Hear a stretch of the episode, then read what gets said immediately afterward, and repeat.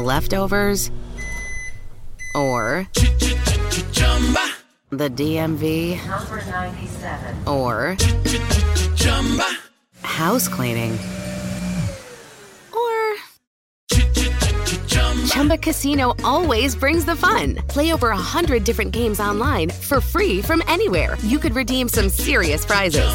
ChumbaCasino.com. Live the Chumba life. No purchase necessary. Void where prohibited by law. T plus terms and conditions apply. See website for details. Texting privacy policy and terms and conditions posted at textplan.us. Texting enrolls for recurring automated text marketing messages. Message and data rates may apply. Reply stop to opt out. The pandemic has been hard on all our kids. New studies show more than one in three children who started school in the pandemic now need intensive reading help. That's right. Millions of kids in kindergarten through third grade in the United States cannot read at grade level. Here's the good news. Your child can be reading in just 30 days, guaranteed, with Hooked on Phonics. Even if your child has been struggling, Hooked on Phonics will teach your child to read in just 30 days, guaranteed. And right now, you can get started for just $1. Text the word grade to 323232 right now. Hooked on Phonics is highly effective and incredibly fun, and everything can be done right from home and in less than 20 minutes a day. For more than 30 years, Hooked on Phonics has been the proven learn to read program that kids love to use. Text grade to 323232 and teach your child to read in just 30 days, guaranteed. Text grade to 323232 right now and get started for just $1. Text grade to 323232 now. Text grade to 323232.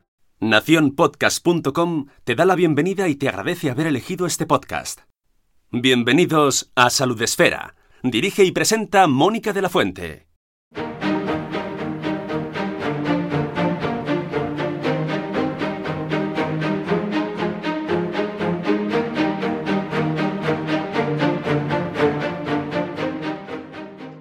Bienvenidos a un nuevo programa de Salud Esfera, el podcast de la comunidad de creadores de contenido sobre salud, en el que os acercamos temas pues, que nos parecen relevantes. Y en este momento, mm, si en el anterior hablábamos con la doctora Esther Samper y divulgadora científica sobre la actualidad eh, del coronavirus, seguimos con el tema del momento, no puede ser de otra manera, con una investigación que acaba de ser publicada y que eh, a mí como periodista pues mm, me ha llegado al alma, la verdad. Para hablar sobre esta investigación que explora eh, los bulos difundidos por WhatsApp en nuestro país en los meses anteriores en torno a la COVID-19, pues hoy tenemos con nosotros a una de las investigadoras que eh, ha publicado este, este estudio. Ella es Empar Bengut Climent. Buenos días, Empar. Hola, buenos días. Eh, tú, en tu caso, perteneces al, al Instituto de Investigación de Políticas de Bienestar Social, ¿verdad? De la Universidad de Valencia. Y habéis colaborado con el Departamento de Teorías del Lenguaje y Ciencias de la Comunicación. Eh, bueno, no, en verdad eh, la investigadora principal, Carolina Moreno, ella pertenece a ese departamento, pero también pertenece al Instituto de Polibienestar es, hay un poco de, confusión ahí. También una de las investigadoras que ha participado solo pertenece al departamento eh, de, teorías de, teorías del lenguaje. Entonces hay un poco de confusión, pero en verdad somos todo lo mismo, pero es más algo institucional que, real. bueno, en cualquier caso, sois, eh, en tu caso, en par Bengut Climent, como hemos dicho, eh, además de Lorena Cano Orón, Isabel Mendoza eh, Poderer, que no lo he dicho bien. Yo es que si lo digo y lo digo mal, igual luego me dice que claro. dicho mi apellido. Yo diría Podego, que es francés. Dirigida esta investigación por Carolina Moreno Castro. Bueno, vosotras, ¿cómo decidís eh, plantearos este estudio? ¿En qué momento y por qué? A ver, la, idea inicial fue de Carolina. Eh, yo creo que todos en su momento, cuando empezó a ser más visible en medios de comunicación eh, el coronavirus, creo que todo el mundo sintió esa, lo que ahora llaman infodemia, esa avalancha informativa que llegaba un punto en que no sabíamos diferenciar y qué era verdad, qué era no, y también en los grupos de WhatsApp empezó a crecer también mucho esa, incertidumbre y ese tipo de mensajes que algunos son evidentes que son desinformación, que son mentira. Y entonces, eh, normalmente en el área esta de, investigación en desinformación se trabaja mucho con Twitter, con Facebook, con todo este tipo de redes sociales que son, bueno, Facebook no es siempre de acceso abierto, pero que puedes obtener datos de, que son públicos. Pero en el caso de WhatsApp y ahora también Telegram y demás es mucho más complicado. Y ya se estaba viendo cómo por este tipo de canales de mensajería se difundían todo este tipo de, mensajes que además, al no estar abierto al público, normalmente no tienen, nadie los rebate. Bueno, en determinados grupos siempre hay quien rebate, pero en otros grupos no, se quedan, se queda en el aire y crea salida. Entonces Carolina decidió que, por qué no, creábamos un número de, teléfono para que la gente nos pudiera, nos pudiera enviar eh, ese tipo de mensajes.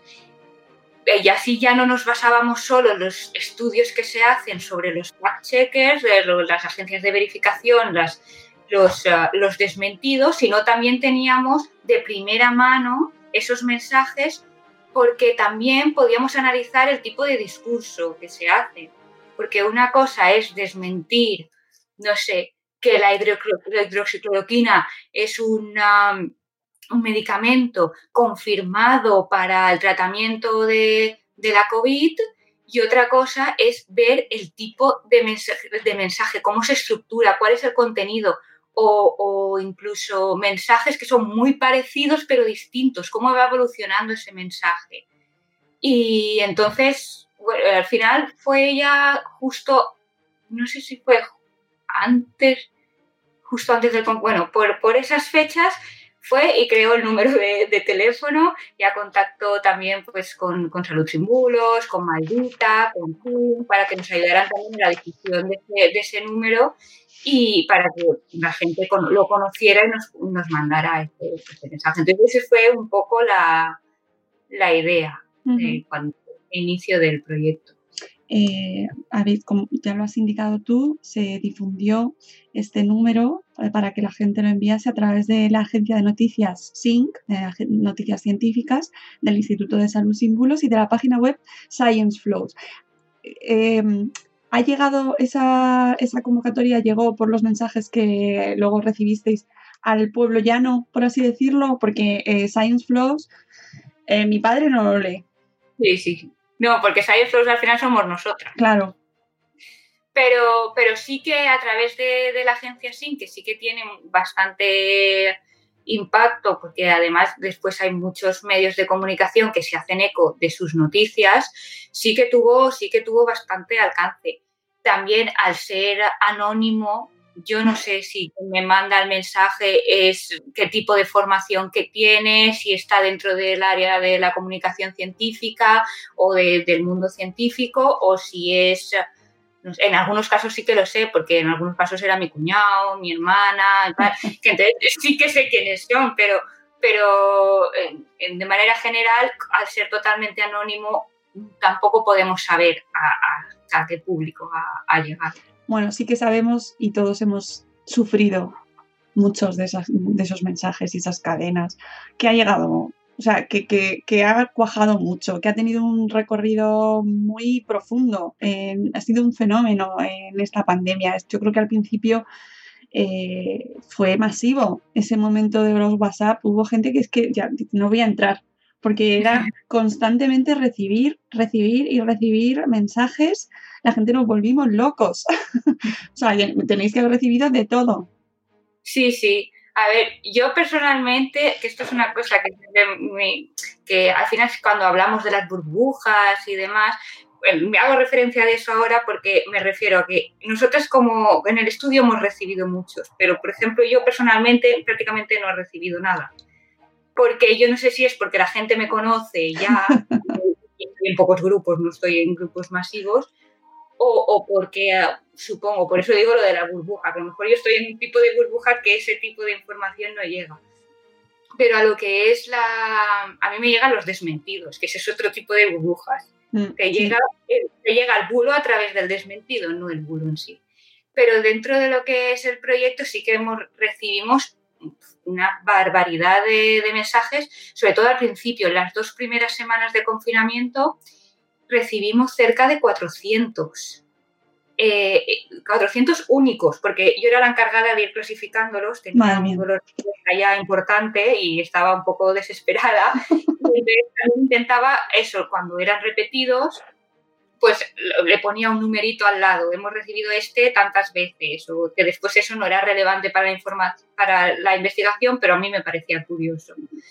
Y, y sí, era, fue, fue abrumador. O sea, recibimos una cantidad de, mensajes ingente. Y eso que a mí, que Carolina ya clasificaba, porque había mucha gente que, que escribía preguntando, como si nosotras fuéramos verificadoras de contenido. Pero nosotras no verificábamos el, el, contenido, nosotros analizamos el mensaje y si, si, es, si, era una, si era parte de la desinformación lo analizamos, si no era, no. Pero nosotras no somos una entidad que verifique. Por tanto, también había mucho mensaje que era paja o personas que estaban preocupadas. ¿Me puedes decir si esto es verdad o no? Porque me han dicho que me lo tome, tal. Pero sí, recibimos un montón de mensajes muy diversos, algunos realmente sorprendentes. Tenéis en el estudio, se puede encontrar que eh, nos indicáis que recibisteis 2.353 mensajes. Sí. 568 eh, imágenes, 678 cadenas de textos, madre de Dios, 566 vídeos y 549 audios. Sí, y ahí hay que decir eso, que no todos eran únicos, que no todos era, eran bulos, por eso luego se, hizo la, clasificación, pero sí que la respuesta fue, fue abrumadora. Eh, luego mm, contáis con maldita.es y el equipo Science Flows y eh, se validan como bulos distintos 548. Sí. Sí, efectivamente. Eso es en el primer, eso en el primer mes. Madre mía. Sí, luego, también es verdad que empezamos a recibir menos, porque ya no volvimos a difundir el número y demás, entonces aún nos siguen llegando, pero así como antes nos llega, podían llegar al día bulos, no sé, 14 o más, eh, ahora mm, prácticamente a lo mejor nos llega uno al mes, dos al mes, pero porque el número ya, nos, ya se ha diluido, ya... Que a ver, también es verdad que la, desinformación en determinados aspectos ha bajado determinado tipo de desinformación, que a lo mejor era la que más nos llegaba, eh, pero por, otra, por otro lado es eso, la gente ya se ha olvidado de que hay un número, de que estás haciendo una investigación, ya no nos llega, ya no nos llega Porque seguís, seguís recogiendo datos. Sí, seguimos, seguimos recogiendo datos si, si es posible, pero, pero en verdad como ahora ya está tan diluido, tampoco ya no es, ya no es tan representativo como, como al inicio, que sí que teníamos una constancia en, recibir. Esa, Yo creo que, eh, salvo, bueno, habrá momentos puntuales, pero yo entiendo que ese, ese momento en el que nos confinaron fue el, como, ¿no? La explosión. Luego, pues, eh, en el momento en el que, em, por ejemplo, a mí que me toca muy cerca el tema de la vuelta al cole, también ha levantado eh, a los grupos de padres y ahí ese yo os invito a que entréis ahí en ese melón y porque ese también es un gran mundo en el que se difunde muchas cosas, ¿no? Sí. Una cosa curiosa que también me parece muy interesante como, como, estudio es ver cómo han ido evolucionando los buros según las fases en las que en las que te encuentras. Eh, nosotras, como ves en el estudio, solo tratamos los temas de salud, porque, a ver, eh, desinformación en política hay una barbaridad. Muchísimos de, los bulos que recibimos fueron, fueron políticos, que al final está totalmente relacionado porque esto es un tema de salud pública y cualquier cosa que pueda afectar está relacionada con la salud. Efectivamente como nuestro grupo de investigación siempre se ha centrado en la percepción social de la ciencia, nos parecía poco legítimo adentrarnos en el mundo de la desinformación política. Podríamos haber aprovechado la oportunidad, pero no nos parecía lo adecuado. Madre mía, eso para otro. la desinformación política tienen ahí un montón que les podemos pasar todos los datos y, y además, como tú bien dices, está muy, muy, muy, muy, muy relacionado, muy relacionado. ¿Qué os habéis encontrado allá analizando los datos? Venga, vamos allá al grano. Uf,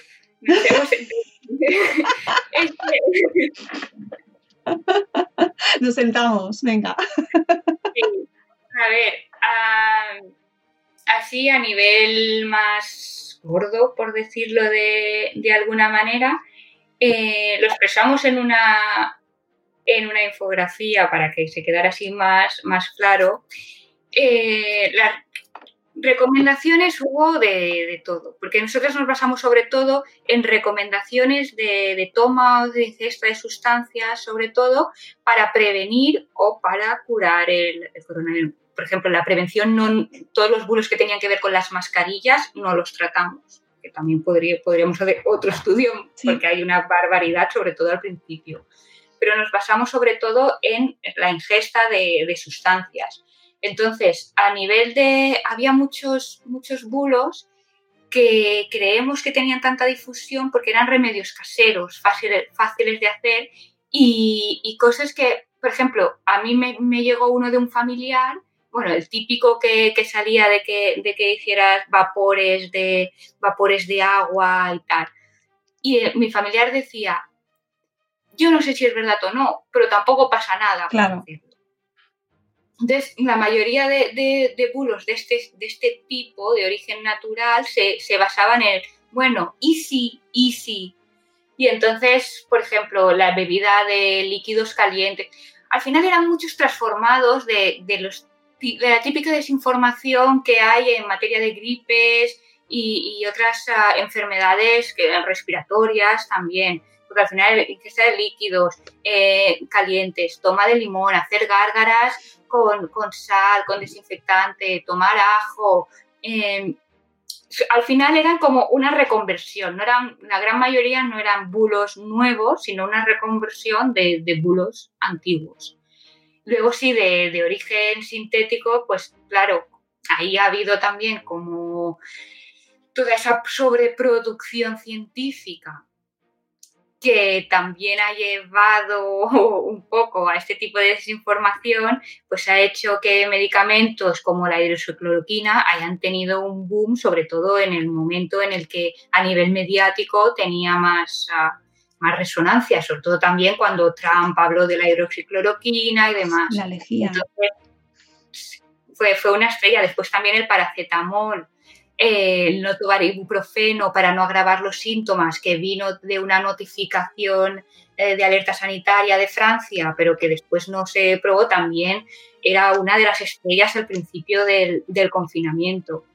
Después, por ejemplo, una cosa, cuando, cuando en el podcast que hiciste con, ah, con Javier Padilla y con ah, Pedro Gullón, eh, hablaron bastante, bastantes de los puntos que trataste sobre desinformación es más o menos esto y, la relación que hacían entre, entre salud pública bueno, entre, y, cómo está la desinformación cuando hablaban del sustrato, que venimos de un sustrato que ya está diciendo. Todo esto es que lo, trataron, la verdad, lo trataron muy bien, muy bien el tema. De hecho, hablaron también del argumento de autoridad y nos hemos encontrado, nos hemos encontrado eso. punto. Me parecía, eh, a mí del estudio ha sido una de las cosas que más me ha llamado la atención y que, y que además justo coincidía con lo que nos dijeron eh, Javier y Pedro en el podcast, ese principio de autoridad que tan peligroso eh, en ocasiones resulta, ¿no? Que consiste en que muchos de estos mensajes tienen como protagonistas a personajes que se autodenominan como sanitarios, que ni siquiera en muchas ocasiones sabemos si, realmente lo son. Sí, efectivamente. Y de hecho hay, hay un, mensaje que nos llegó y que me resultó muy curioso y que lo guardé porque era un mensaje que iba evolucionando por zonas. Era el mismo mensaje, pero al principio era, hola familia, mi amigo, mi amiga Be Bego, que trabaja en el hospital, me ha dicho, papá. Y entonces después ese mensaje nos llegó, mi, mi, amiga que trabaja en el hospital me ha dicho, ti, Luego, eh, me ha dicho mi amiga que trabaja en el, en el hospital de la, de, la Coruña que no sé qué. Me ha dicho mi amiga que trabaja en el Hospital Clinic de Valencia, que no sé qué, y nos llegó de diferentes hospitales, de diferentes, y cómo iba, cómo iba cambiando, pero en todos utilizaba el mismo, el mismo argumento. De hecho, eso en el artículo, en el trabajo que, que hicimos, encontramos eso, que cerca de un 63% de los buros que analizamos se basaban en, en ese principio de autoridad, bien sea pues, personal médico, personal científico o trabajadores del ámbito sanitario. Entonces, o autoridades sanitarias. Me parece muy curioso. Y la cuestión de género también me, me pareció porque al, final había una mayoría que, que eran hombres. Eh, estoy viendo aquí el resultado y pone, eh, pone 45,23%, y de mujeres era un 13,50%, o sea, un 13,5%, y de personas que no podíamos identificar el, el sexo son 41,3%. O sea, hay más, hay más anónimos que... Pues, y teniendo en cuenta que la mayoría son en, se basan en el principio de autoridad. A ver, aquí ya estoy haciendo yo una, esto como siempre decimos, correlación no es causalidad. Aquí ya me estoy, estoy haciendo ya una hipótesis no, no probada, pero que, que sí que me pareció muy curioso. Es significativo. Sí. Como poco.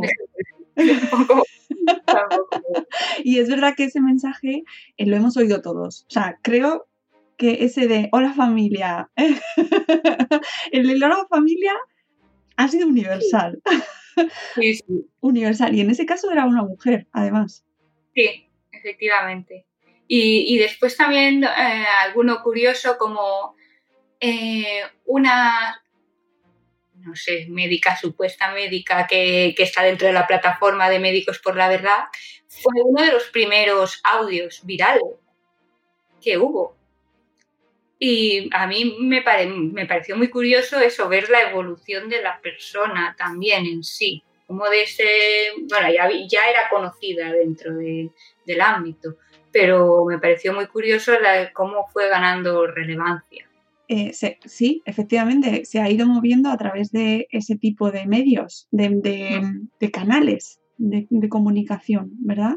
No tanto en los masivos, que también la, les dan espacio, Sí. mal, lo siento, pero muy mal, sino a través de esos medios y de, y, y de hecho están en un montón de grupos de WhatsApp, de Telegram, los podéis encontrar, o sea, se mueven Sí. impresionantemente. Eh, entonces, como conclusión principal, tenemos el principio de autoridad, que yo, ¿qué hacemos con eso? Mm, en par.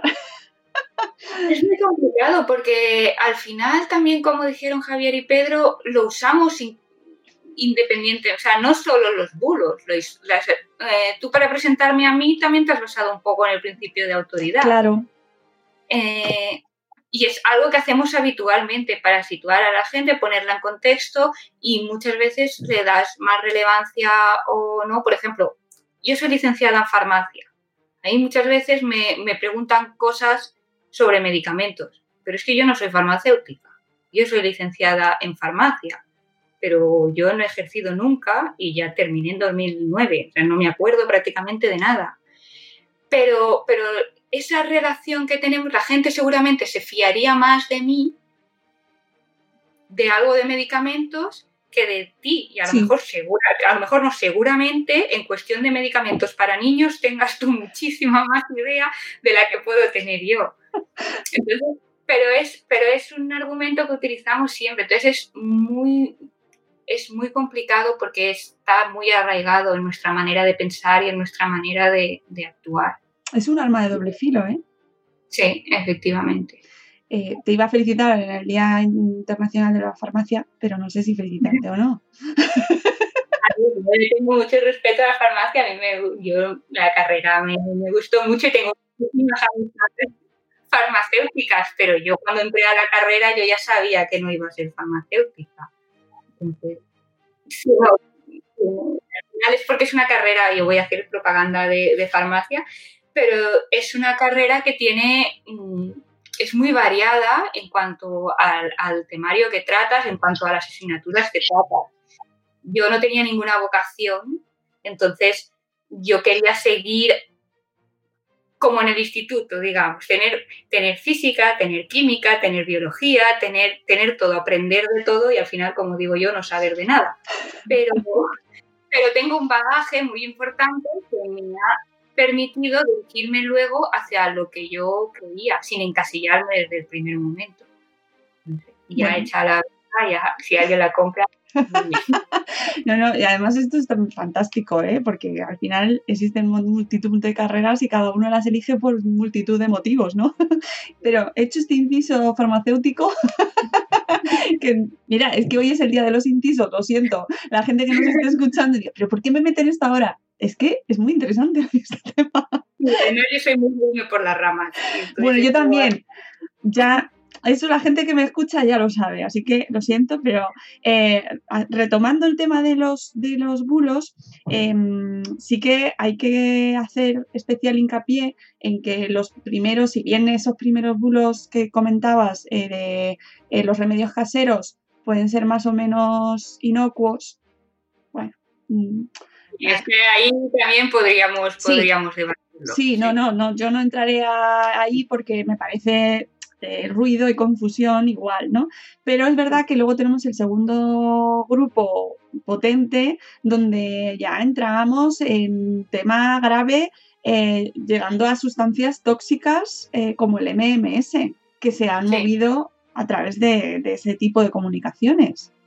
Sí, efectivamente. Además que el MMS al final es lo mismo que estábamos hablando antes. No es algo nuevo. Es algo que viene de, ya de muchos años, que se ha intentado vender para curar el cáncer, para curar el autismo, para curar diferentes enfermedades, una mayoría que, no tienen cura, lógicamente, porque de eso muchas veces es con lo que, con lo que juegan, con la, con la desesperación. Y es que el propio, a mí realmente me hace mucha gracia el, el MMS, porque es Miracle Mineral Substance. Entonces, algo que ya en su nombre tiene miraculoso o milagro, me parece, pero la gente no lo conoce como tal, lo conoce como MMS, el MMS y ya está. Y, después eso, aunque soy farmacéutica, luego hice un doctorado en química, pues también me, asombra muchísimo que gente que, que siempre aboga por lo natural, de repente quiera utilizar una sustancia química que encima es peligrosa para tratarse, por muy diluida que la, que la pongan, que ahí ya nos entramos también en la homeopatía, que también es todo, todo mundo, pero me parece muy, muy curioso también eso, esa disonancia cognitiva, por decirlo de alguna manera, entre, porque muchísima gente y hay un referente en pseudoterapias naturales, cuyo nombre no voy a, decir para no darles más, más uh, alas, eh, que defiende de MMS.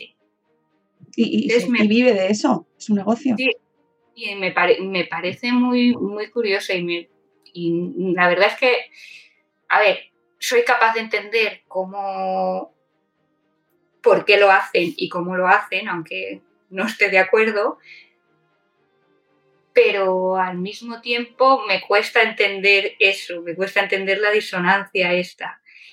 Y al final siempre tendemos a culpar a la gente, yo no sé, pero en todo, es como, bueno, incluso cuando, que también lo dijeron Javier y, y Pedro, la otroriedad, el culpar a, alguien eh, de, esta nueva ola. Este, y también pasa mucho en el tema de desinformación. Es que la gente comparte, es que la gente se lo cree, es que la gente, sí, bueno, la gente es una parte, pero hay todo un sistema detrás que también hay que tener muy en cuenta.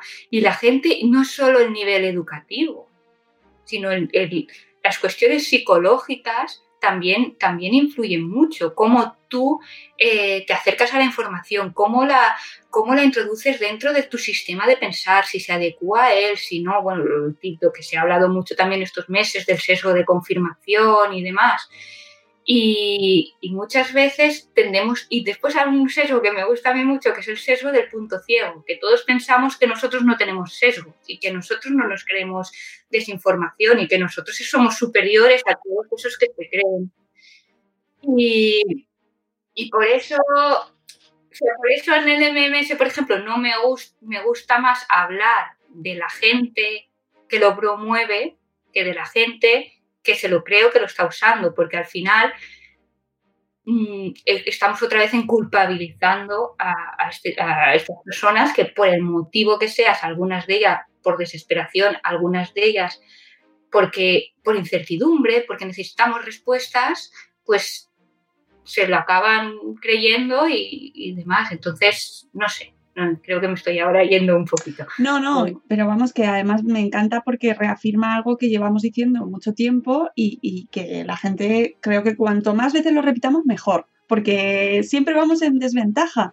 Al final parece como que se oye mucho más el otro mensaje. Es como a vosotras solo os han llegado los bulos, no llegaban las respuestas de esos bulos. ¿sabes? Y, sí. existen esas respuestas y sí hay mucha gente que está eh, diciendo, oye, eso no es verdad, tened mucho cuidado, eso es tóxico, hay mucha gente, pero lo que se lo que llega y lo que sale es el bulo. Entonces, cuanto... Ah, sí, sí. No, eso que, hay que decirlo. Sí, pero después hay otra cosa que también me parece importante, es que creo, esto ya es su opinión personal, eh, creo que nos estamos obsesionando con los bulos. Eh, que porque creo que sí, hay que desmentirlos, hay que, hay que trabajar para que no circulen tanto, pero creo que es bastante importante trabajar en tener un sustrato mediático bueno, en que, sea, en que nos llegue una información eh, adecuada, ya no, ya no solo desde los medios de comunicación, desde las autoridades, eh, tener también una, mejor cultura digital, que tenemos en cuenta que, hay mucha gente que todo el tema tecnológico, bueno, todos tenemos padres, madres, eh, abuelos algunos tienen, otros ya no, tenemos, pero que toda la revolución digital les ha sobrepasado. Y que nos y antes antes en cada casa había un periódico más o menos. Habían burbujas informativas también, porque uno era del país, el otro era del mundo, el otro era del BC, y normalmente en esa casa solo se leía ese periódico, pero ahora es lo mismo sobredimensionado. Y tenemos también a una cantidad de gente que ha estado toda la vida acostumbrada a que le llegue la, información filtrada.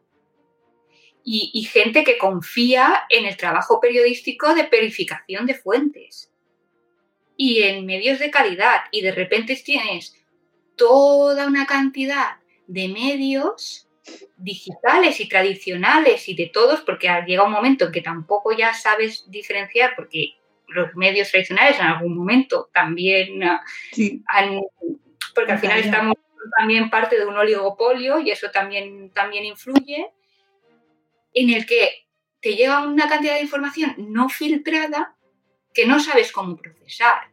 Entonces, sí que hace falta una cultura mediática, eh, una cultura digital, pero también es, crear un poco un sistema de, base y también es una manera de parar los bulos, no solo centrándonos en el, en el desmentido, porque al final estamos, estamos poniendo todos nuestros, nuestros esfuerzos en, en desmentirlo, pero no en crear información de calidad, que también es una manera de combatirlo.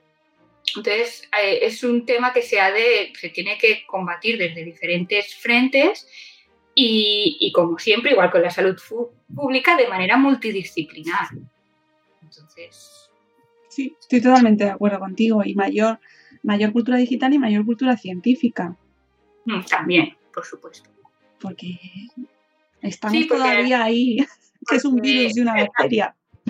Hay una cosa muy, interesante siempre que, a ver, nosotros los, los, científicos, eh, tanto experimentales como sociales y demás, que siempre se habla de las dos culturas, de Snow y demás, eh, y es algo que, que, los científicos experimentales también hemos sufrido muchas veces, que cuando en los medios de masa se habla de cultura, nunca se hace referencia a la ciencia. Como si la ciencia no fuera cultura, como si no saber quién es Kandinsky fuera lo peor del mundo, pero no saber qué es una célula no es importante para nada.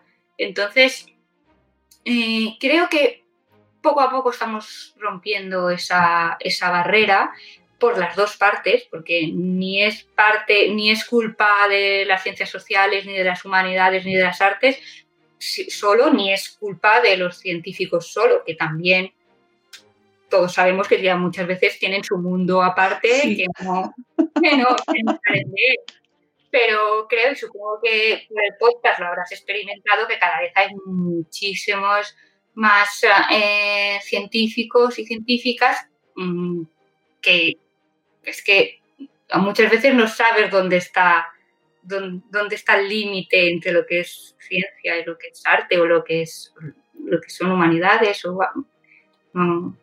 o gente que transicionamos como, como Isabel y, yo que somos científicas experimentales y luego nos pasamos a comunicación científica, a investigación en comunicación científica y demás. Mm, e, es un ejemplo buenísimo y de hecho yo cuando me fijé en, en vuestro, vuestra procedencia me pareció muy significativo, ¿no? Y, me, parece que es hacia donde tenemos que ir, hacia la convergencia de, disciplinas, hacia la convergencia de saberes, y, entender que las ciencias sociales y las ciencias puras ¿no? Eh, tienen mucho en común y, que llegue a la población general ese, esa unión y esa cooperación. Y este estudio, eh, bueno, es que al final nos trae algo tan básico como el WhatsApp, que es una cuestión tan terrenal, que eso lo tiene, pues todo el mundo tiene WhatsApp y nos lleva a, fíjate dónde estamos hablando, ¿verdad? Y de hecho, lo del WhatsApp a mí me parece muy curioso porque eh, aparte, eh, este, este proyecto, aparte de la idea, como he dicho antes, ya como se inició, ahora estamos, eh, tenemos un proyecto que se llama No Rumor Health, que es para, bueno, para trabajar con la gente mayor sobre temas de desinformación en, salud. ¡Qué bueno! Mm, ya estamos ahí, lo de la pandemia nos pilló en medio y teníamos ahí unos talleres preparados y, lo hemos tenido que reconvertir todo y estamos un poquito ahí aún. Ya, no me extraña, encima con un grupo de riesgo, madre mía. por eso, efectivamente. Pero a ver, que me he ido del, del, a lo del WhatsApp. Entonces, como no pudimos hacer los talleres, eh, hicimos unas encuestas online que lógicamente no tuvieron mucha repercusión porque buscábamos gente mayor y demás y en medio de una pandemia y por internet, pues... Pero bueno, algunos, algunos datos sí que recibimos y como el proyecto es de España, Polonia y Grecia. En España, y también, bueno, la encuesta también la hice en inglés y la pasé a, contactos ingleses que, tenemos. En España era el único país en el que tú veías que la gente utilizaba el WhatsApp. O sea, porque una, de las preguntas, aparte de por dónde recibes desinformación, en España el WhatsApp estaba, todo arriba que podía estar y en los otros países era más Facebook. Y España era una combinación entre, entre WhatsApp y Facebook. Y, después, leyendo el informe de desinformación que hicieron varios ah, verificadores de contenidos europeos, entre los que estaba Maldita, eh, indicaban que uno de los bulos específicos de España, porque la mayoría de los temas se han repetido en diferentes países, incluso los bulos, el mismo bulo ha ido circulando por distintos países, eh, el bulo específico de España era el de eh, que el gobierno había, eh, bueno, estaba haciendo para controlar los reenviar, o sea, que estaba ah, censurando WhatsApp. Sí. Ese era, ese era el bulo específico que en los otros países, o sea, la medida se había tomado a nivel global, pero en el único país de los estudiados por, en este informe eh, en el que eso había sido una desinformación había sido España. Eso me, pareció bastante, bastante curioso y que se relaciona también con el uso que, hacemos. Y es que creo que lo pone en, la introducción de nuestro trabajo que en los primeros, los primeros días de, confinamiento y demás, el uso de WhatsApp se multiplicó por cinco o, Una cosa. Entonces, claro, el aumento del uso del, del WhatsApp, más el aumento de información, más la incertidumbre, porque siempre tenemos que ver esto desde un prisma de, una, de incertidumbre de que la gente quiere respuestas, y es lo más normal y lo más natural del mundo querer tener respuestas. Entonces, dentro de, de eso, pues lógicamente la desinformación en WhatsApp en España fue enorme. Nos recordamos, lo hemos sufrido. y, y, me parece muy curioso que, que, España sea el país en el que triunfe esta red y ese momento de que quieren controlar WhatsApp y, y, ese trasvase que hubo en par, que yo no sé si tú estás en Telegram, ese trasvase que hubo de contactos a Telegram. Yo, yo, estaba, yo estaba en Telegram desde 2018 por una, de hecho un profesor de, del máster en comunicación científica eh, que tuve, que de hecho murió de COVID-19. Pero sí ha sido eh, profesor mío, hemos hecho el mismo máster en par. pues estaba en, en, Telegram por él, que supongo que estarás de acuerdo conmigo de que fue un excelente profesor y me... Maravilloso de personas también. Sí. Pues tenía Telegram por él, porque eh, él, él, empezamos el máster y él dijo que íbamos a trabajar los contenidos a través de, de, Telegram. Y era una manera de, que, de no tener los números de teléfono, de nuestros números de teléfono, ni nosotros los, los de él ni el del resto de, del alumnado. Y, y, entonces, claro, yo tenía desde 2018 y una vez a las mil me llegaba no sé quién se ha hecho Telegram una vez a la me llegó el bulo de nos quieren controlar por WhatsApp y demás, de repente empezaron a salir gente que se hacía Telegram y yo decía, pero, pero qué es todo el mundo haciendo Telegram? Y yo, claro, había gente que yo digo, yo miraba y decía, esta gente no creo que se haya creído lo de lo del WhatsApp, digo, igual se está haciendo Telegram, porque, pero ya me creaba confusión, digo, ¿se lo está haciendo por eso o se lo está haciendo porque se está poniendo de moda Telegram? Hemos pasado por el mismo momento y, y, y realmente fue muy curioso y oye, es que al final el comportamiento humano no deja de ser fascinante. ¿eh?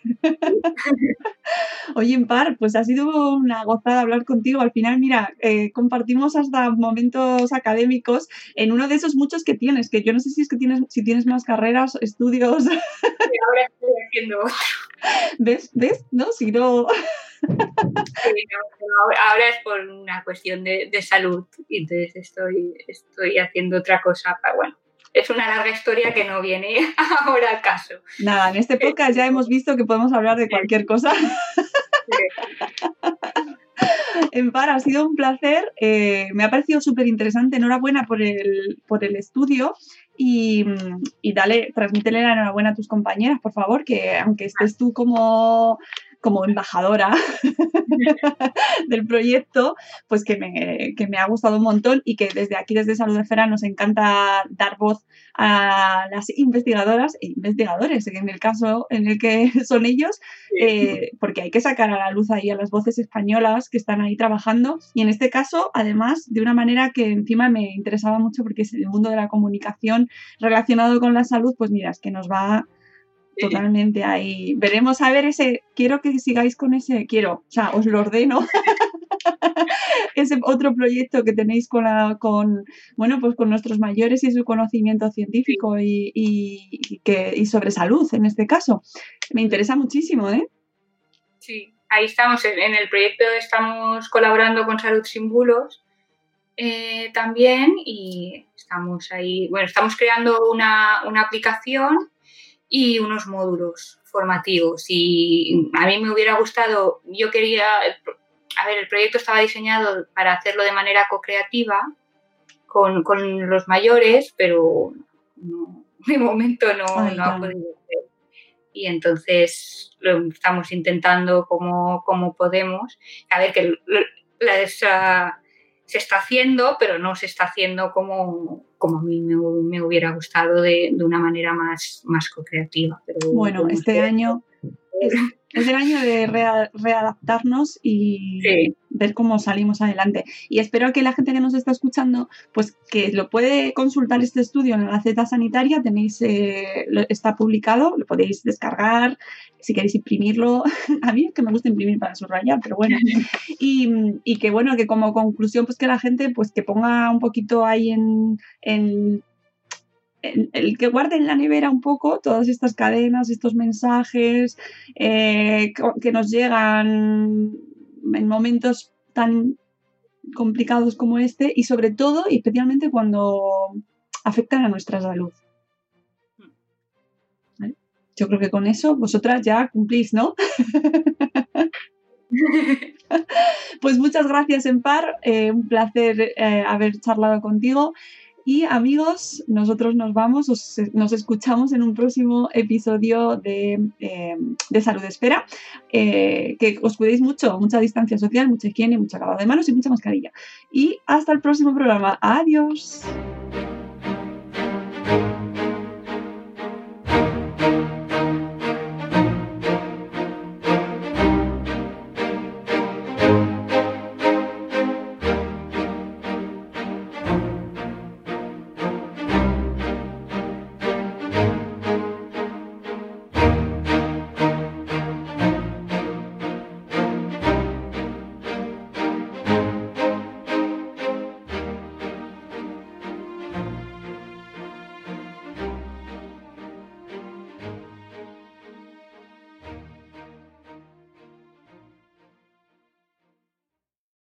Lucky Land slots, you can get lucky just about anywhere.